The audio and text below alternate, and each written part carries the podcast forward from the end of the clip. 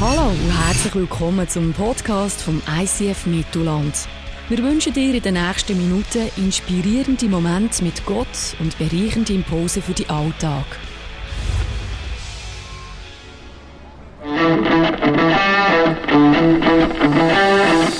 Hashtag Jesus. Jesus, das ist der Weg zu diesem Gott im Himmel. Immer die Zeit für Ostern hat die Kirche genutzt, um sich ganz bewusst auf diesen Jesus einzulassen. Wir werden ganz verschiedene Zugänge von Gott entdecken und das Geheimnis von Jesus lüften, wo er sagt, ich bin gekommen, um ihnen das Leben in Überfluss zu schenken.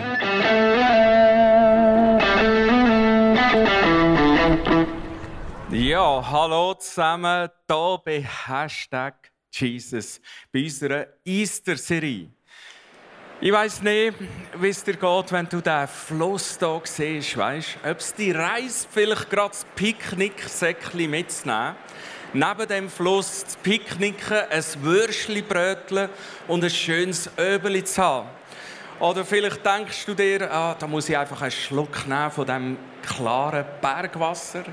Oder die ganz hart gesottenen, die würde ich jetzt am liebsten halt Badhose nehmen und rasch in den Fluss reingehen und bei 0 Grad sich einen abfrieren und sich so richtig erfrischt fühlen.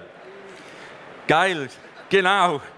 Und ähm, Jesus sagt Folgendes. Jesus selber sagt, hey, wer an mich glaubt, von dem werden Ströme vom lebendigen Wasser vom Inneren nach außen fließen.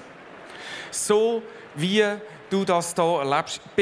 Der Serie Hashtag Jesus geht es nämlich darum, dass wir miteinander die Quellen von überfließendem Leben, wo Jesus uns versprochen hat, wo aus unserer Seele herauskommen, dass wir die kennenlernen können. Und wir haben angefangen äh, mit Glauben. Das heißt, wenn du anfängst, an den Gott im Himmel glauben, das ist eine Quelle von fließendem Leben in dir, wo anfängt, wirklich aus dir rausfließen. Dann haben wir angeschaut, Buß. ist ein, ein unbequemes Wort natürlich, aber wir haben gesehen, wie Buß unsere verstopften Quellen wieder freisetzt und von innen uns raus wieder Leben in unserem Leben anfängt zu fliessen. Und letzten Sonntag haben wir miteinander angeschaut, Stille. Hm? Wie wenn du an den Fluss herhocken so nebendran, weißt, und ein paar Stündchen meditierst neben dem plätschernden Wasser und einfach mal hörst, was Gott vielleicht für eine Botschaft für dein Leben hat. Du, und heute geht es wieder um so eine Quelle. Und die Quelle, die heisst Grosszügigkeit. Jetzt denkst du vielleicht, ja, passt nicht ganz da rein. Du, habe ich auch gedacht am Anfang, ähm, weil irgendwie Grosszügigkeit hat ein bisschen wie mit Geld zu tun. Und wieso soll jetzt das mein Leben füllen, wenn ich Sachen weggebe? Wir wollen dem auf die Spur gehen heute und fangen ganz, ganz, ganz, ganz vorne an in der Bibel, um das zu entdecken, nämlich im Schöpfungsbericht. Ich lese ganz, ganz kurz aus dem 1. Mose, den Schöpfungsbericht. Da heißt es folgendes. Am Anfang schuf Gott Himmel und Erde. Das bescherte ihm viel Arbeit. Er dachte darüber nach, Milliarden von Sternen und Planeten zu machen. Doch dies klang nach viel Stress und war ehrlich gesagt ja auch nicht unbedingt nötig. Hauptsache, es wird am Morgen nach der Nacht wieder Tag. Er hängte eine Sonne an den Himmel, sagte sich, das, ist, das erfüllt sicherlich seinen Zweck und machte etwas früher Feierabend. Am zweiten Tag trennte Gott das Wasser vom Land. Er dachte darüber nach, Berge, Täler, Gletscher und Wälder zu kreieren, aber er meinte, dass sich dies nicht wirklich lohnen würde. Am Ende vom Tag schaute er, was er gemacht hatte und meinte, naja, ist ganz okay. Am nächsten Tag schuf Gott einen Baum und einen Elefanten für die Erde, muss ja etwas draufstellen, und einen Fisch fürs Wasser er dachte darüber nach, einen Vogel und Millionen anderer Tiere zu schaffen, doch dazu brachte er keine Begeisterung auf. Und ehrlich gesagt passte ihm der Elefant mit seinem komischen Rüssel auch nicht mehr wirklich. Am Ende des Tages schaute er, was er gemacht hatte und sprach, ups, ich habe wohl noch sowas wie ein Mensch vergessen. Okay, mache ich noch kurz. Naja, dieser sieht mir nicht gerade ähnlich, aber ich weiß ja, was es sein sollte. Ist das der Gott im Himmel, wo die Bibel davon erzählt? Logisch, vielleicht bist du noch nie in der Kirche, aber du hast genau gemerkt, der, Schöpfungsbericht der kann, glaube ich, nicht aus der Bibel herauskommen. Weil der ist irgendwie so anders. Und was da auffällt, der ist so irgendwie so knausrig. Hä? Auf die wunderbare Erde, du, ein Vogel, ein Fisch, ein Elefant und ein Mensch. Das tönt ja wirklich sehr, sehr, sehr dürftig. Lass uns miteinander in Richtung Schöpfungsbericht hineingehen. Die Originalvariante, so wie man sie ausgraben hat aus den Schriften, da heißt es: Gott schuf alle Arten von Vieh, wilden Tieren und Kriechtieren. Wieder sah er sich alles an und es war gut. Schließlich betrachtete Gott alles, was er geschaffen hatte und sagte sich, es war wirklich sehr gut. Ist es nicht unglaublich, wenn wir die Schöpfung anschauen, was auf dem runden Planeten alles gibt, kreucht und fleucht, was für eine unglaubliche Schöpfung wir haben. Was für eine unglaubliche Kreativität Gott bewegt hat. Was für eine unglaubliche, fast verschwenderische Großzügigkeit, wie er Tiere geschaffen hat und wie sie leben. Grenzenlos. Nicht knausrig, sondern grenzenlos kreativ und großzügig. Und ich habe ein kleines Beispiel mitgebracht von einem Tier, du da gehst runter, wo Gott geschaffen hat. Schauen wir ganz kurz hinein. He can't rest for more than a moment, but must work 24 hours a day for a week, or the current will destroy his creation.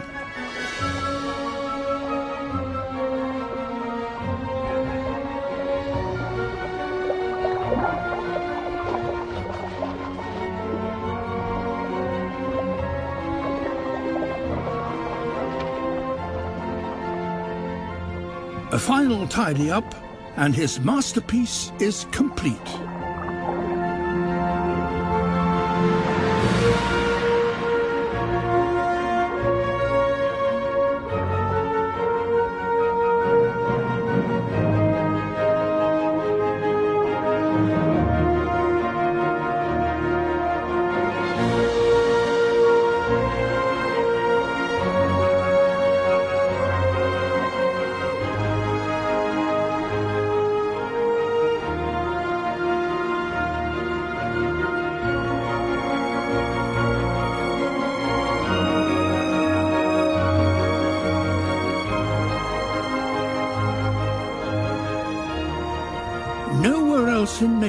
Does an animal construct something as complex and perfect as this.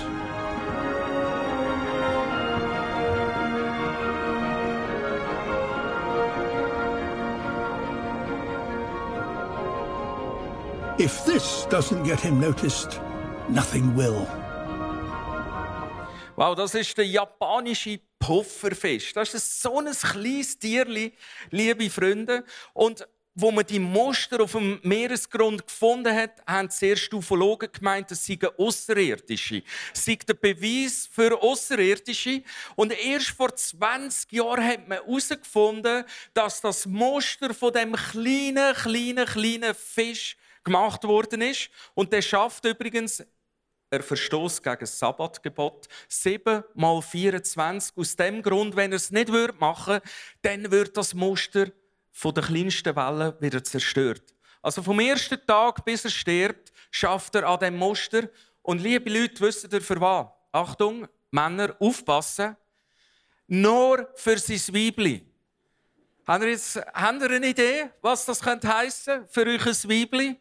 Nur fürs Weibli, liebe Freunde, passiert das. Nur wegen dem. Es ist fast unglaublich, mit was für einer fast verschwenderischen Großzügigkeit Gott die Schöpfung gemacht hat, so dass man noch richtig Spaß hat zu allem. Milliarden von Tieren, Pflanzen, Planeten, nicht einfach ein Baum, ein Fisch, eine Sonne und noch ein Mensch, oder? Sondern am Schöpfungsbericht können wir eine ganz, ganz krasse Eigenschaft von unserem Gott im Himmel ableiten und kennenlernen und sehen. Nämlich Großzügigkeit. Es wird einem so richtig klar, was für eine grenzenlose Großzügigkeit Gott allein da in dieser Schöpfung, was da auf dem runden Planeten alles um ist, ähm, zeigt. Und die Frage ist jetzt, ähm, was sind die Auswirkungen von dem Charakterzug, von dem Gott, von der Großzügigkeit? Was sind die Auswirkungen von dieser Großzügigkeit von Gott? Es sind zwei Sachen. Erstens, Gott schafft neues Leben in der Schöpfung. Milliarden von Tieren. Gott schuf alle Arten von Vieh, wilden Tieren. Er hat die Schöpfung gesegnet mit Milliarden von Tieren und einem Mensch. Und zweitens, Gottes Herz freut sich an seiner eigenen Großzügigkeit. Schließlich betrachtete Gott alles, was er geschaffen, und es war sehr gut. Musst du dir vorstellen, Gott hockt in seinen Sessel am Oben und er sieht, was passiert ist. Wie Leben gestiftet wurde ist in dieser Schöpfung und wie er sich freut selber, wie in ihm selber Leben und Freude aufgebaut wird mit dem, was er geschaffen hat, mit dem Leben, das er gestiftet hat in der Schöpfung. Gottes Großzügigkeit stiftet doppelt Leben. Es entsteht Leben bei Millionen von Lebenswesen und Gott freut sich an seiner eigenen Großzügigkeit, wo bei ihm selber Leben aufbaut, nämlich Begeisterung und Freude. Und jetzt ist die Frage, was kann ich, was Ebenbild bin von dem Gott im Himmel, für mich herausnehmen aus dieser Großzügigkeit? Und es gibt einen Punkt, einen ganz krassen Punkt, nämlich folgendes kann ich ableiten. Gross, Grosszügigkeit ist eine gewaltige Quelle vom Leben. Sie schafft die anderen Leben und baut gleichzeitig Leben in dir auf. Weißt du, wie man dem sagt? Sagen. Grosszügigkeit stiftet Leben und segnet andere. Und Großzügigkeit baut in dir selber Leben auf. Freude an dem, was passiert. Und du wirst selber gesegnet. Sagen nach außen, sagen nach innen. Und der Charakterzug von der Großzügigkeit, der hat Gott in dir selber auch als eine Quelle vom Leben angelegt damit du selber in anderen Menschen kannst Leben stiften und du selber äh, dich kannst erfreuen und in dir selber eben auch Leben aufgebaut wird. Und jetzt hat der Gott großzügigerweise, wie er eben ist, seine ganze Schöpfung uns Menschen zur Verwaltung anvertraut, mit dem Auftrag, ebenso zu handeln und großzügig zu sein. Warum? Es gibt nur einen Grund. Weil er andere und dich selber will segnen. Das ist der Grund. Er will andere und dich segnen. Weil Großzügigkeit ist eine Quelle vom Leben. Und jetzt ist die Frage, auf was muss ich achten, im Umgang mit dem, wo mir anvertraut ist worden auf dieser Erde. Ich kann ja nicht wie Gott Fischli und, und Elefantli und so kreieren. Aber ich habe da, wo er mir anvertraut hat, das ist nämlich unser Besitz, unser Reichtum, unsere Ressourcen, unser Geld. Ich habe das ähm, nutzen und das Prinzip der Großzügigkeit leben. Und jetzt ist die Frage, auf was muss ich achten im Umgang mit unseren Ressourcen, damit sie Leben stiften in anderen und in dir selber Leben aufgebaut wird. Jesus bringt es auf den Punkt. Er sagt da, häuft in dieser Welt keine Reichtümer an. Sie werden nur von Motten und Rost zerfressen oder von Einbrechern gestohlen. Sammelt euch viel mehr Schätze im Himmel, die unvergänglich sind und kein Dieb nehmen kann. Wo nämlich euer Schatz ist, da wird auch euer Herz sein. Du denkst, ja gut, jetzt, wenn es um das Zitat von Jesus geht, weiß ich, was kommt. Es geht um Geld. Ist nicht ganz unrecht. Hast nicht ganz unrecht. Aber drei Sachen musst du wissen für heute. Erstens, wenn wir heute über Großzügigkeit reden, dann geht es nicht darum, dass Geld in die Killenkasse kommt, sondern dass Großzügigkeit pulsierendes Leben in anderen und dir selber ähm, kann gestiftet werden. Das Zweite, wenn wir heute über Großzügigkeit reden, reden wir über einen Charakterzug von Gott und nicht über dies und mein Portemonnaie. Wenn wir heute über Großzügigkeit reden, reden wir nicht darüber, äh, reden wir darüber, weil Jesus selber darüber geredet hat und übrigens mehr über das geredet hat als über Liebe. Also irgendwie muss es Jesus wirklich unglaublich wichtig sein. Lass uns miteinander nochmal zu dem Text gehen, da heißt wo dein Schatz ist, da wird dein Herz sein. Lass uns ganz kurz in den Kontext hineingehen von der damaligen Zeit. Das zur Zeit vor 2000 Jahren ist ja da ähm, eigentlich Textilhandel ganz, ganz etwas Wichtiges gewesen. Enorm wichtig in der damaligen Zeit. Und jeder, der ein Reichtum hatte, jeder, der ein Vermögen hatte, der hatte daheim so eine Schatztruhe. Genau, vielleicht kommt die noch. Danke vielmals. Äh, und in dieser Schatztruhe ist eigentlich, das ist der Tresor von damals gewesen, sind all die wertvollen Textilien, wo einer als Vermögen angelegt hatte.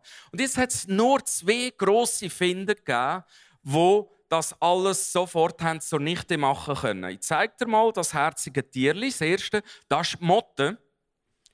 Du hast gewusst, wenn du Motten im Schrank hast, geht es nicht lang und all deine wertvollen Textilien sind wertlos. Und das andere ist nicht Rost, sondern der Holzwurm, wo aber Feinstaub produziert wie Rost. Das ist das gemeint.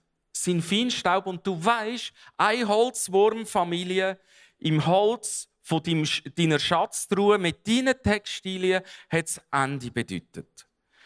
Genau. Das ist der damalige Zeitpunkt. Was meint jetzt Jesus, wenn er sagt, wo die Schatz ist, da wird dein Herz sein? Das ist ja das Futur im Griechischen. Und ich werde dir das ganz, ganz kurz erklären. Das ist dein Herz und das ist dein Schatz. Wo die Schatz ist, wird dein Herz sein. Der Punkt ist der, hast du gewusst, dass dein Herz deinen Prioritäten folgt.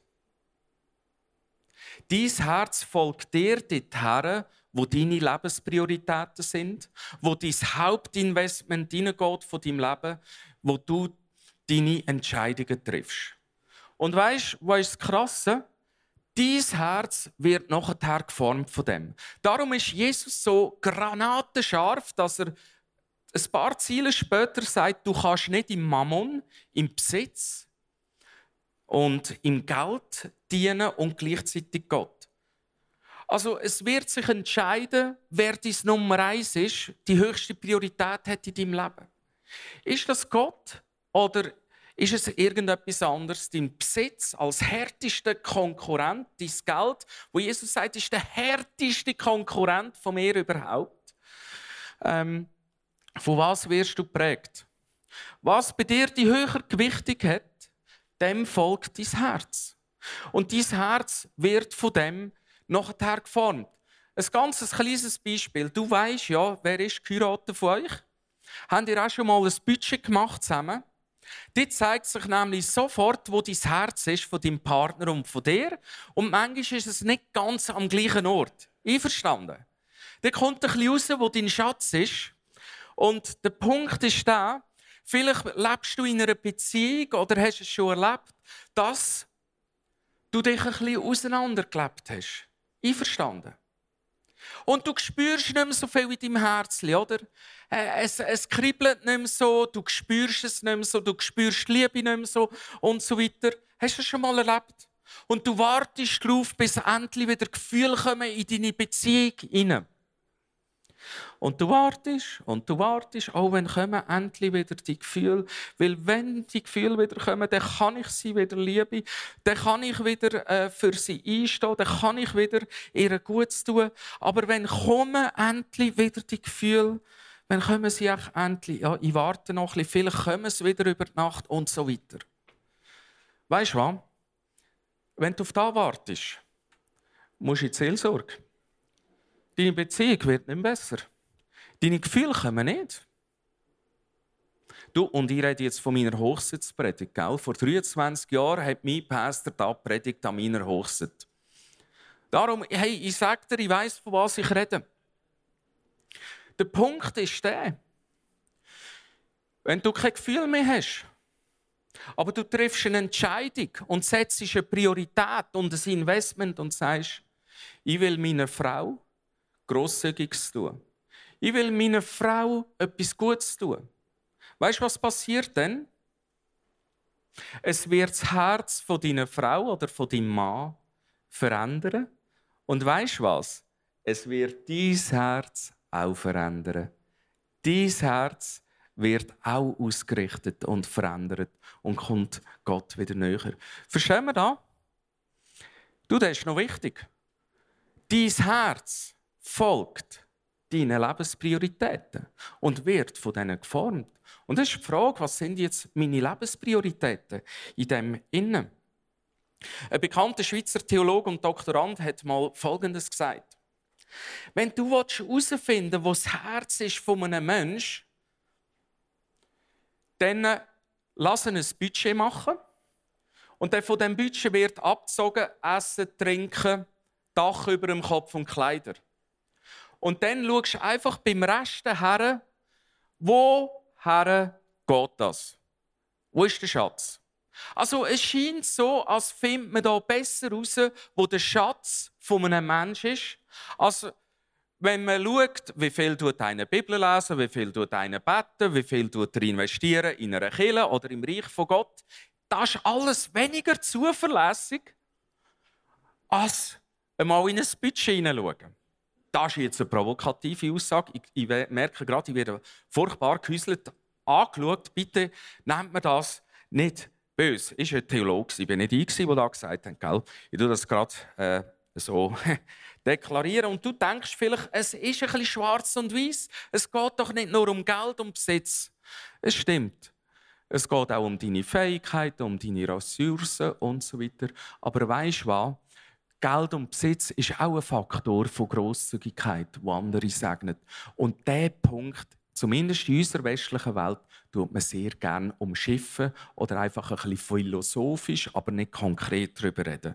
Was wir machen ist konkret darüber reden. Und das klingt vielleicht ein bisschen schwarz und weiß, äh, schwarz auf weiß, aber ich werde dir Folgendes sagen. Ähm, wir haben eine 30er-Zone bei uns. Das ist jetzt nicht etwas furchtbar Interessantes. Aber du weißt, bei einer 30er-Zone sollte man 30 fahren. Und ich sage dir, was bei uns schon alles probiert haben. Du mit Hindernis, du mit äh, Tafeln elektronisch 30, oder? Anzeigen und so weiter. Weißt du, wie macht es bei uns? Brum, brum, brum. Einer fräst störter als der andere. Du, jetzt ist es so, Jetzt ist seit vorgestern ein Radar dort, wo man gut sieht. Und der macht Fotos von dir. Und die Fotos sind nicht gratis, da weisst gell? Und der Punkt ist, du siehst, weißt du, was ist passiert? Die fahren 19 oder 20, als würden sie noch Provision bekommen, wenn sie unter 30 fahren. Hast du etwas gemerkt? Wir reden nicht gerne darüber. Aber wenn es am ums Eingemachte geht, zeigt sich dort dran unser Herz. Plötzlich fahren alle richtig, weil es um unser Geld, um unseren Besitz geht. Darum, wenn wir über Grosszügigkeit reden, müssen wir auch über das reden. Wer von euch hat Kind? Wer versucht, nach bestem Wissen und Gewissen Kinder zu erziehen? Gut. Hey, äh, nicht für einen Podcast, aber der Punkt ist folgender. Mein Sohn hat gestern nicht gelost. Kennst du das? Zum wiederholten Mal. Egal, was wir gesagt haben, es hat alles nichts genützt. Du, und dann habe ich ihm gesagt, los jetzt, sein lieber Sohn, jetzt holst du drei Franken von deinem Kessel. Und ab dem Moment ist so ein Geschrei losgegangen. Papa, nein, das kannst du nicht machen, es tut mir ja so leid und so weiter. Jetzt ist das tatsächlich als Portemonnaie gegangen. Jetzt hat es plötzlich funktioniert.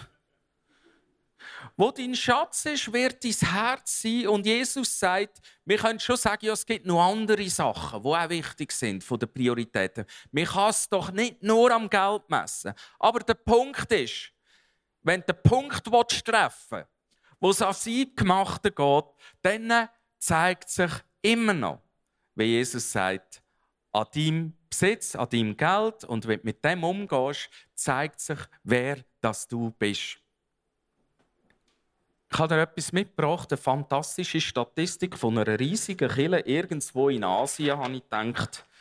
Und die haben eine Studie gemacht, wie ist eigentlich das Identifikationsverhalten von äh, den Besuchern in der Kille äh, in Bezug auf wie sie sich hineingehen, wie, ähm, wie, ähm, wie fest sie sich identifizieren mit der Kirche.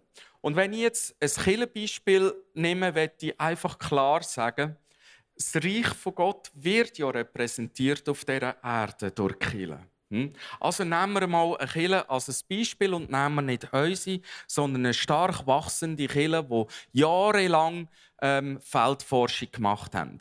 Das Auge ist der Besucher. Zuerst bist du Besucher in dieser Kirche. Wenn du Besucher bist, herzlich willkommen. Schön bist du da. Dann mit der Zeit, wenn es den Leuten gefällt, überlegen sie sich, ich könnte ja mitschaffen. Wenn du mitschaffst in dieser Kirche, vielen, vielen Dank. Du baust das Reich von Gott.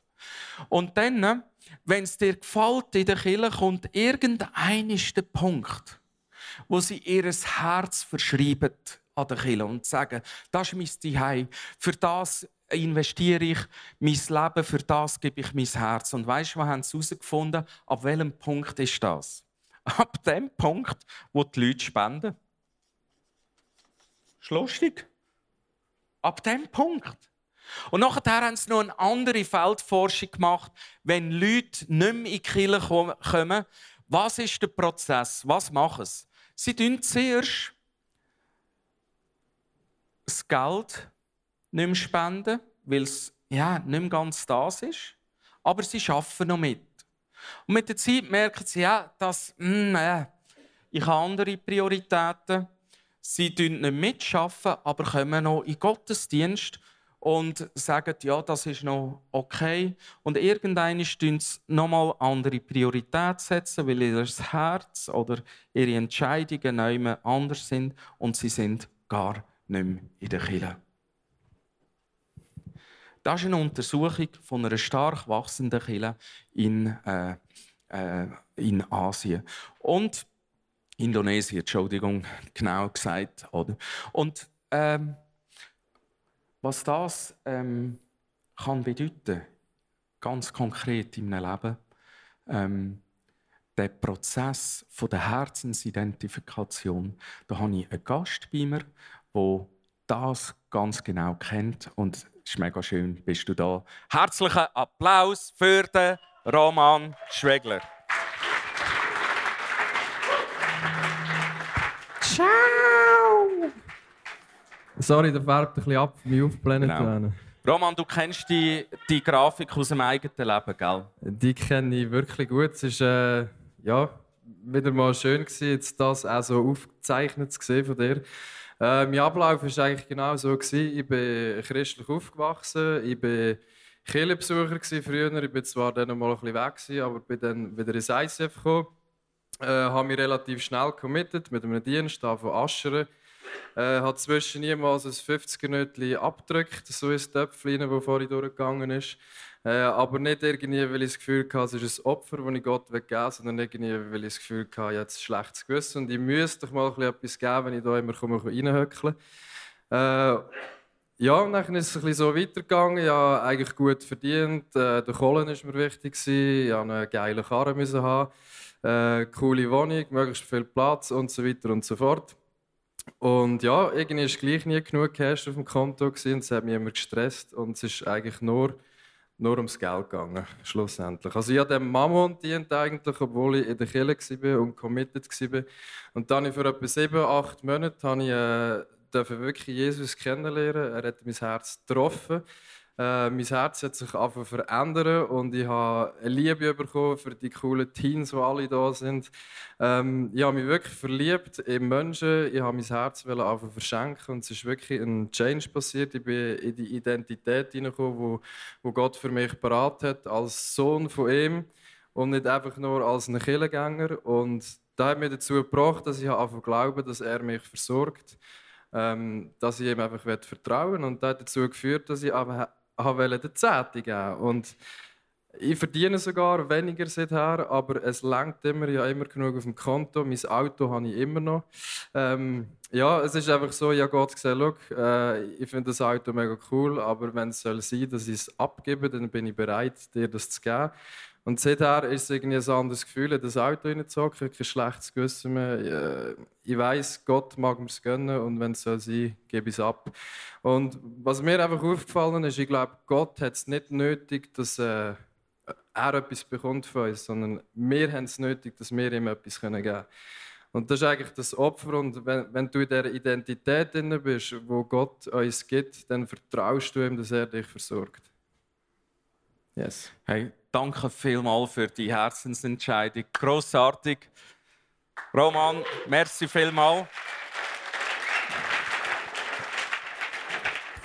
ja, der Buchhalter hat gefragt, du könntest du mir äh, rasch einen Auszug machen. Mir würde es jetzt noch interessieren, wie das bei uns im ICF Mittelland ist. Und ich habe Folien mitgebracht, äh, die du ganz kurz kannst anschauen.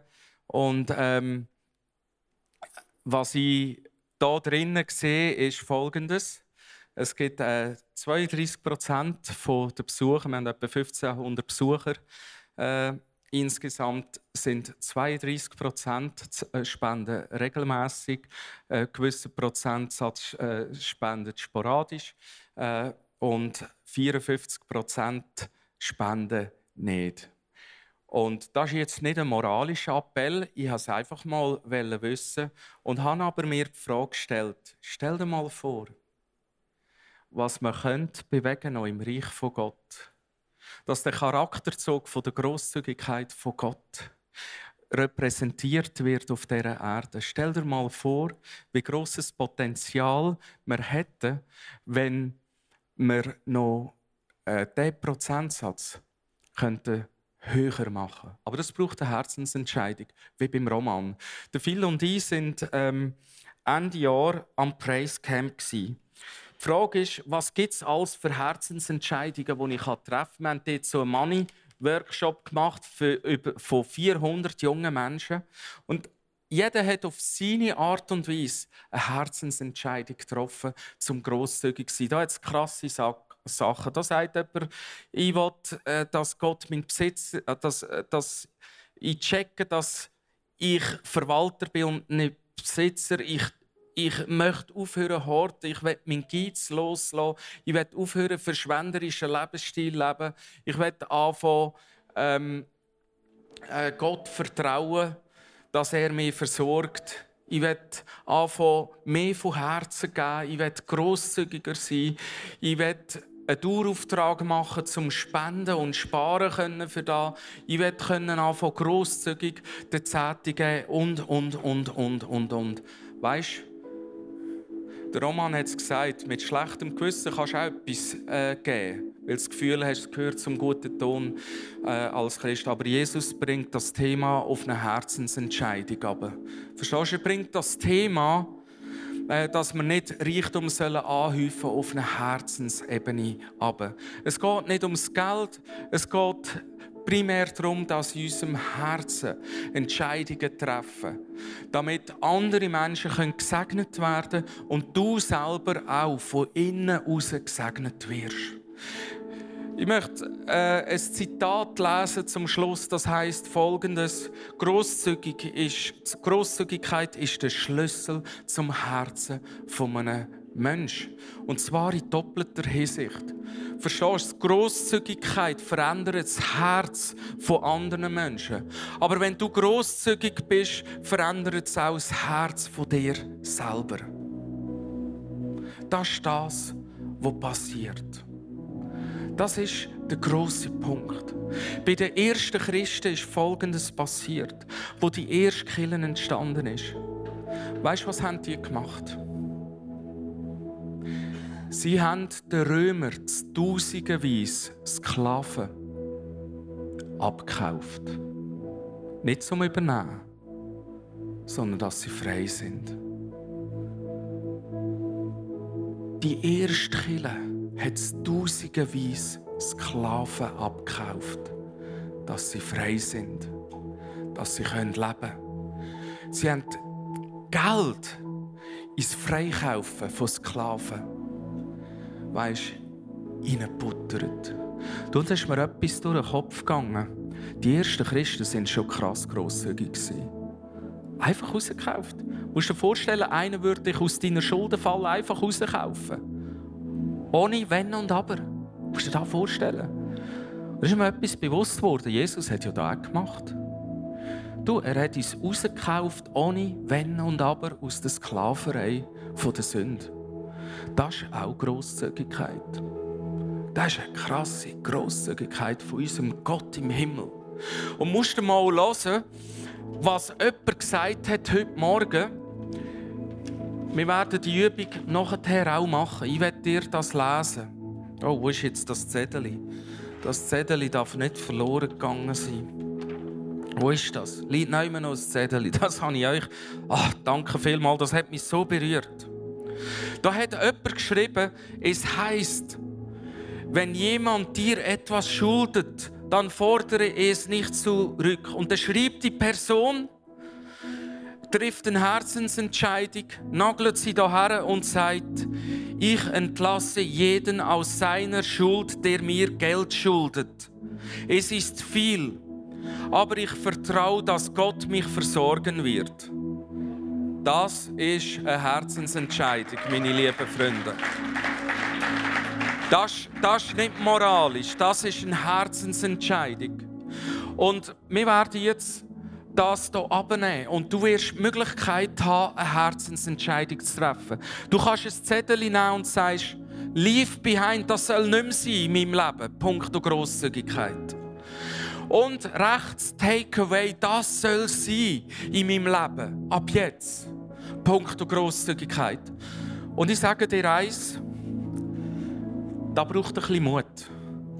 Es geht um Herzensentscheidungen. Ich glaube, es würden so viel mehr Zettel hier hängen, wenn ich jetzt einfach würde fragen wer will Gott ein bisschen mehr erleben? Hand auf. Wer will es hören von Gott wieder ein bisschen mehr erleben? Hand auf. Wer will den Heiligen Geist ein bisschen mehr erleben? Wer will Gottes Gnade im Leben wieder so richtig spüren? Dann kommen alle führen. Gell, da ist es ein bisschen hartnäckiger. Aber ich werde dir eine Frage stellen. Könnte es sein, könnte es sein, wenn du austrocknet bist als Christ, dass vielleicht gerade die Quelle vom Leben, die wir heute angesprochen haben, Grosszügigkeit, wo Leben in anderen stiftet und Leben in dir aufbaut, vielleicht die verstopft ist worden. Dass du vielleicht sogar hast aufgehört geben, vielleicht sogar hast aufgehört mitarbeiten, weil du vielleicht verletzt bist worden. Aber weißt, es geht darum, dass diese Quelle in dir wieder zum Leben kommt. Es geht nicht um die Geldsäckel. Dieses ist nur noch etwas Begeisterndes, was du kannst tun als Resultat oder aus, aus einer Herzensentscheidung. Lass uns zusammen aufstehen und beten. Vater im Himmel, ich danke dir, dass du jetzt da bist mit deinem Heiligen Geist. Und ich bin überzeugt, dass heute Abend du Herzensentscheidungen bewirkst. Ich bin überzeugt, Vater im Himmel, dass Grosszügigkeit der Zugang ist zu Menschenherzen, zum anderen und zu ihm selber. Und dass durch da die Quelle vom Leben, die Quelle wieder darf freigeschaufelt werden, wenn wir wieder dürfen äh, großzügig werden. Danke vielmals, Jesus. Amen.